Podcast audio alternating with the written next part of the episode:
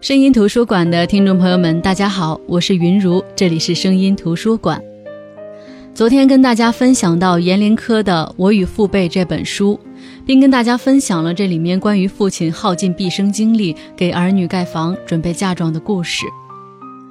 阎连科的父亲是农民，一辈子和土地打交道，他像中国那一代的农民父亲一样，唯一的盼头就在那把还算硬朗的身子骨上。他要靠着那一副躯壳养家糊口、养儿育女。我有时候在想，为什么今天的我们容易迷茫呢？动不动就觉得人生没有意义，不知道方向在哪里，毫无动力。今天寻求灵魂依靠，明天旅行寻找刺激，怕孤独，怕失败，怕自己不够拉风，怕别人太过优秀，还没有付出多少，每天就关心回报多少。是的，也许知识给了我们太多宽阔，丰富了我们太多认知，让我们的思想特别跳跃。我们不愿意约束自己，我们也不愿意把自己的时间浪费在看起来毫无价值的事情上。但是，像我与父辈当中阎连科的父亲那样的农民父亲们。他们没有去过太远的地方，没有看过这个世界到底长什么样。也许他们一辈子都围着自己的小村庄转悠，他们没有太大的抱负，也没想过自己的人生价值是什么。他们没坐过高铁，没坐过飞机，可是他们照样悟透了人生当中的哲理，甚至有可能比我们更加的深邃。你以为思想在书中，你以为思想在旅行当中，可是其实最深的思想。就在我们每日每日的生活当中，所以，我们不要总是去想生活的意义是什么，因为生活的意义可能就是生活本身。就像有些人说的那样，你觉得烦恼，可能是因为你想的太多而做的太少，也有可能是书读的不多，但想的太多。这当然是题外话，我只是想说，农民。在这样一个现代社会环境当中，是一个很容易被忽略的群体。也许他们身上有最纯粹的人性光辉，但是我们不曾发觉。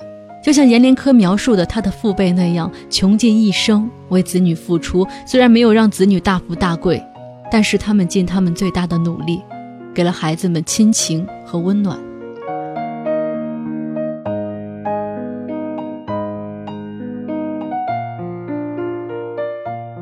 冬天冰冷的伊河里，阎连科的父亲带着几个孩子要趟着河水拉石头。那个时候，父亲就是他们的榜样。父亲心疼他们，他们反过来也会心疼父亲。在贫穷当中，父亲自己扛住生活的磨难，要给孩子盖房子，不耽误孩子的婚姻大事儿。这件事儿也在无形当中影响着阎连科和他的哥哥姐姐们。他们学会了父亲身上的担当，也学会了什么是责任，知道父亲这是爱的表现，当然也会因为这爱更加的孝顺父亲。所以，一个父亲，即使他的知识水平不高，即便他没有什么大格局的世界观，他也能做一个好父亲，教孩子做一个堂堂正正的人。接下来呢？今天接着跟大家分享阎连科的《我与父辈》这本书，分享想念父亲这一章。如果说昨天的那篇文章盖楼，让我们了解了阎连科的父亲是如何诠释父亲这个角色的，那今天我们通过想念父亲这一章当中的罪孽这篇文章，阎连科作为一个儿子内心对父亲的忏悔，从侧面了解父亲伟大的爱。更多节目内容可以关注公众号“声音图书馆”。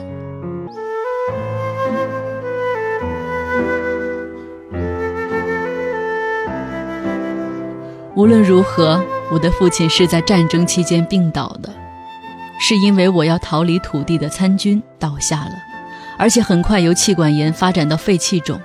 夏天还好，冬天则成了他的苦灾日，终日的巨咳，甚至因为咳嗽、吐痰而使他一连半月不能有些睡眠。似乎不能把父亲的病归罪于南线的那场战争，似乎只能归咎于他的人生与命运。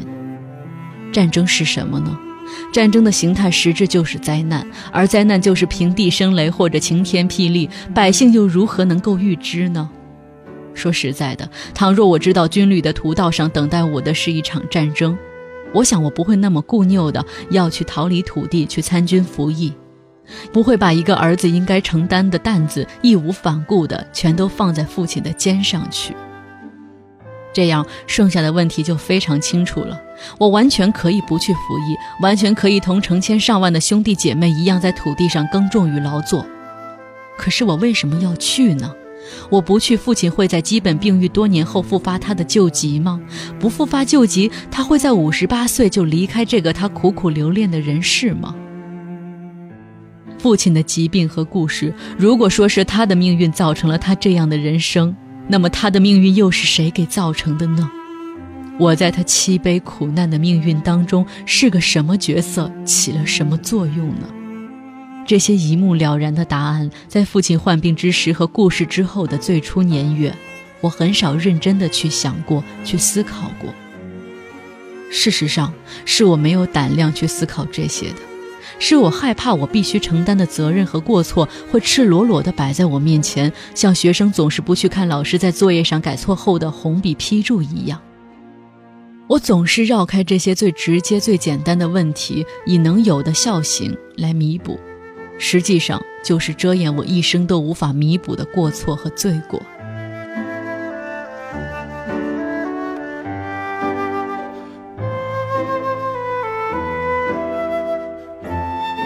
早先我在哥哥没有给家里装电话之前的十几年里，保持着每月给家里写两封信的勤勉，以报平安。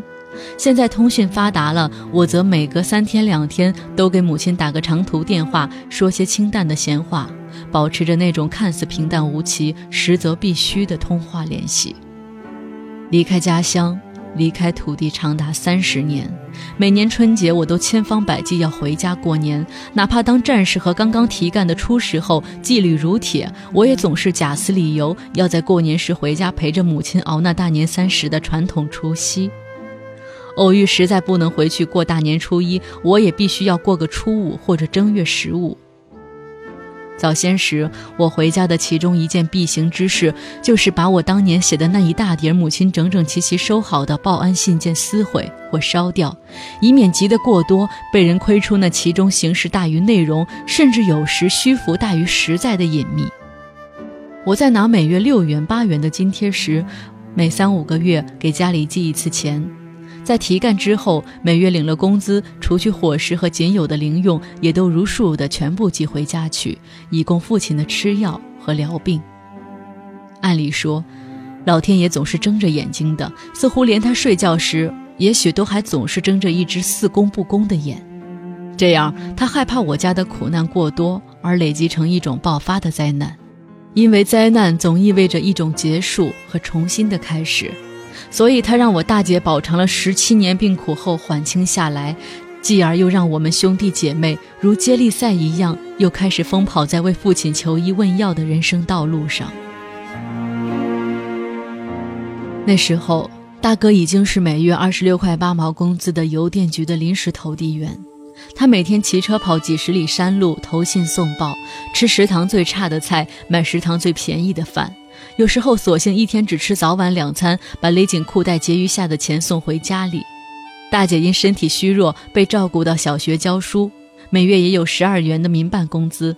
二姐除了种地帮母亲洗衣烧饭，也不断的去拉沙运石，跟着建筑队干一些体力零活。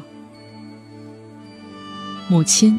还有我的母亲，她比她的任何一个儿女都更多的承受着几倍的物质上和精神上的压力，上至下地耕作，下到喂猪养鸡，外到每个儿女的婚姻大事，内至每天给父亲熬药倒痰。可以说，父亲的生命几乎全都维系在吃药和母亲的照料上，所以母亲每天少言寡语，总在默默的承受，默默的支撑。母亲粗略地合计了一下，在上个世纪八十年代初的那几年，父亲如果哪天有五至六块钱用于药品，那一天父亲的日子就会好过一些；如果没有这五到六块钱，他就难熬那一天因我的逃离而留给他的苦难。可在那个年月，每天有五六块钱，又谈何容易呢？加之大姐和大哥的婚事、住房漏雨需要翻修和吃盐烧煤的日常开支。家里的窘境，其实已经远远超过大姐病重的时候。一九八二年冬，父亲的病愈发严重。那个时候，我已经是个有四年服兵役的老兵，是师图书室的管理员。家里在窘到极处时，父母想到了我，想到了部队的医院。这一方面，因为部队医院隐含一定的神秘性；另一方面，也是考虑到部队医院可以周旋着免去一些医疗费。于是我请假回家去接了父亲。记得是哥哥把我、父亲和母亲送上了一百多里外洛阳至商丘的火车。火车启动时，哥哥和窗口在我告别说：“连科，父亲的病怕是不会轻易好了。但是无论好坏，你都要让父亲在医院多住些日子。市医院都比家里要好。”哥哥说：“让父亲在医院多治多住，就是有一天父亲下世不在了，我们弟兄。”心里也可以少些内疚。我正是怀着少些内疚的心情回去接的父亲，可天黑前下了火车，到市医院的门口，父亲突然把我叫住，把母亲叫住，说：“我从生病以来，没有正经住过医院。这部队的医院呢，比较正规，设备好，嗯，技术也好。咱们火车、汽车跑了几百里的路程。”又没钱付账，如果人家不让咱们住，到时候你们给医生跪下，我也给医生跪下。当下，我顿时哭了。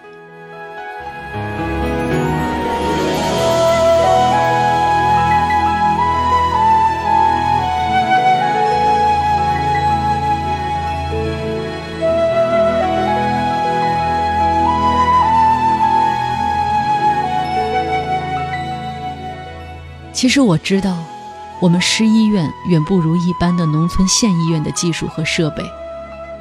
知道父亲的病虽不是恶症，但也是难愈之症。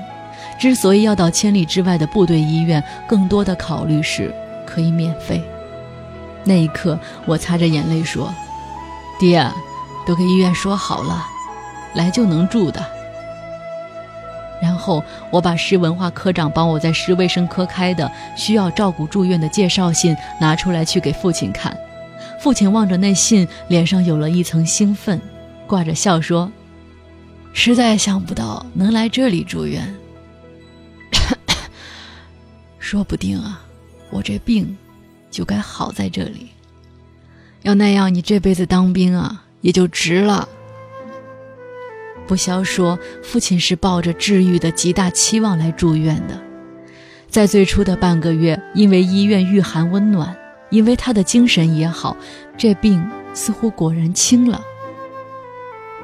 那半个月的时光，是我这一生回忆起来最感自慰、最感温馨的短暂而美好的日月，因为那是我这辈子与父亲唯一一次尽孝床头的两个星期。每天我顶着北风走四五里路去给父亲送饭，一路上都是哼着戏词儿或者歌曲。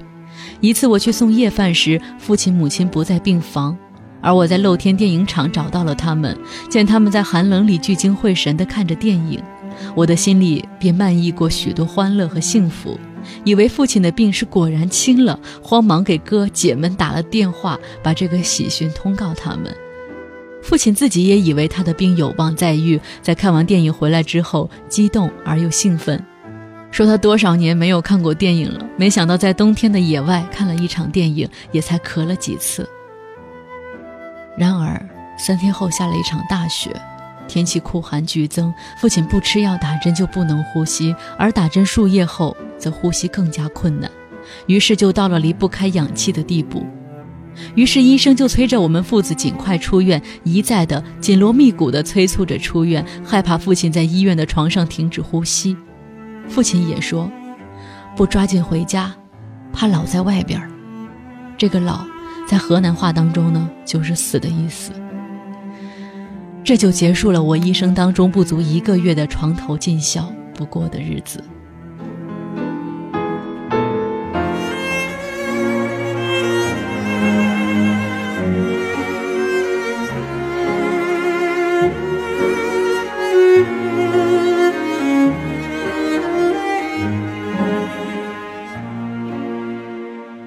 回到家，农村正流行用十六毫米的电影机到各家放电影的习俗，每包放一场十元钱。电影是当年热遍天下的《少林寺》，我们一家都主张把电影请到家里，让父亲躺在床上看一场真人能飞檐走壁的《少林寺》。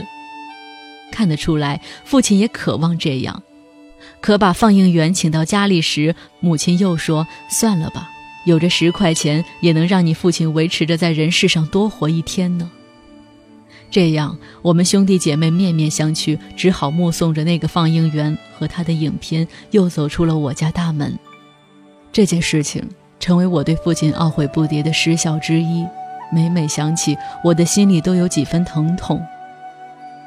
给父亲送葬的时候，我的大姐、二姐都痛哭着说，父亲在世的时候没能让他看上一场他想看的电影，然后他们都以此痛骂他们的不孝。我看见哥哥听了这话，本已只哭的脸上变得惨白而又扭曲，泪像雨珠一样的横流下来。于是我就知道这件事情在我哥哥和大姐、二姐心里留下懊悔的阴影，也许比我的更为浓重。而独属于我的顿足的懊悔，则是在一九八四年国庆。我没有给新婚的妻子买一套衣服，没有买一样礼物。我用借来的一百二十元钱打发了我的婚事，打发了妻子一生仅有一次的婚姻。当我领着毫无怨言的妻子第一次回到家看望父母时，正赶上中秋突来的暴寒阴雨。父亲突然病危，使家里一天一夜慌乱不止，请医抓药，输氧熬汤，一家人不敢离开病床半步。终于到父亲的病情有些缓解，大夫把我和母亲叫到另外一间屋里，说父亲的身体太虚太弱，需要一些贵重药品的滋补。问家里还有钱吗？母亲摇头，而我这时把头深埋在自己怀里，很久没有一句言语。望着我们一家，大夫长叹一声，以他特有的职业语气说：“只要二叔活着。”他所谓的二叔就是我父亲。只要二叔活着，你们家怕不会有好日子过。你们家要日子好了，二叔也能多活几天。不知道这位在父亲生病期间尽心尽力的乡村大夫，那时候是对父亲生命将近的判断，还是对我家世界上一个普通农民家庭生存的一种总结？说完，他们就又到父亲床前去了。而我却不知为什么站在那儿没动，站在那儿，脑子里嘤嘤嗡嗡的，似乎从大夫的话里预感到了一种不祥。说不上在那儿站了多久之后，我独自从屋里出来，孤零零地立在寒夜里，抬头望了一下冰色的天空，突然，我的脑子如天裂一样划过一个念想。那可怕的念想像流星一样一闪而过，带着轰鸣，带着剧烈的光电，在我的头脑砰然的炸响。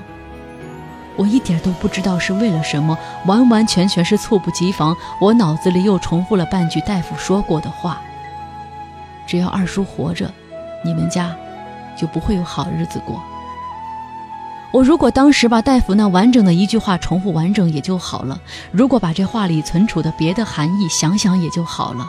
可是当时那半句话，在我的脑际戛然而止，像冰冻一样结在我的脑际里。明确说，停在我脑里的不是那话，是那话最直接的含义。只要父亲在世，我们家，也许就是我本人，就不会有好日子过。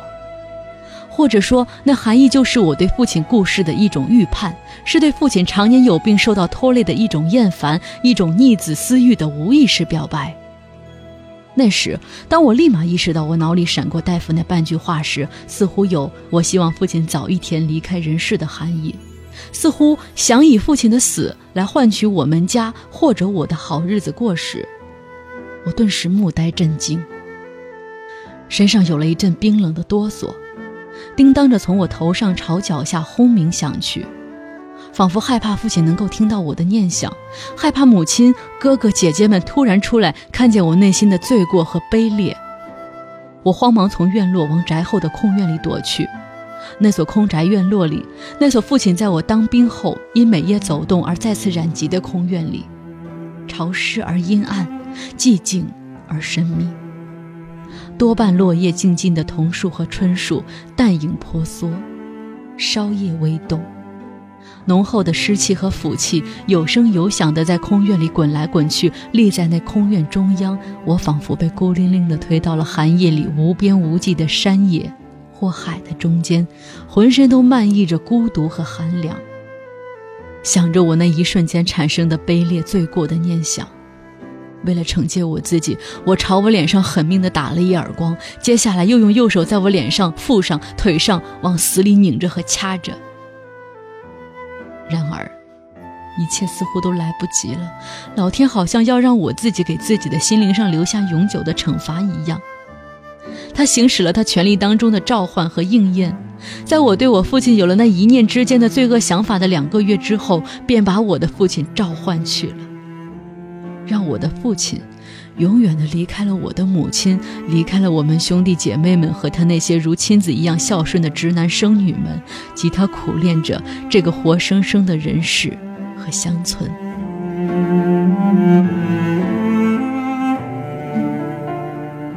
好的，这就是今天的节目。今天跟大家分享的仍旧是阎连科的《我与父辈》这本书。今天分享的这篇文章也是在想念父亲这篇章当中的。名字叫《罪孽》的这篇文章，是阎连科通过想念父亲，通过回想父亲在去世的前几年当中，他这个儿子是如何的不孝顺。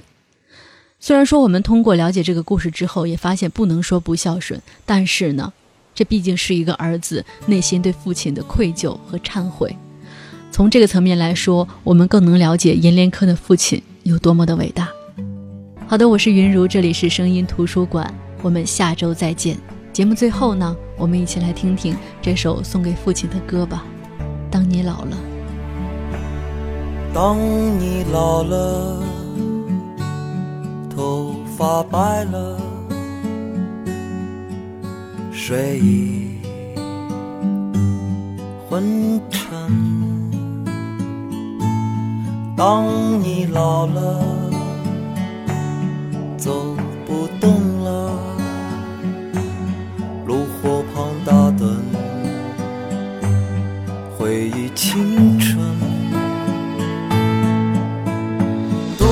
多少人曾爱你青春欢畅的时辰，爱慕你的美丽，假意或真心。只有一个人还爱你虔诚的灵魂，爱你苍老的。当老了，眼眉低垂，灯火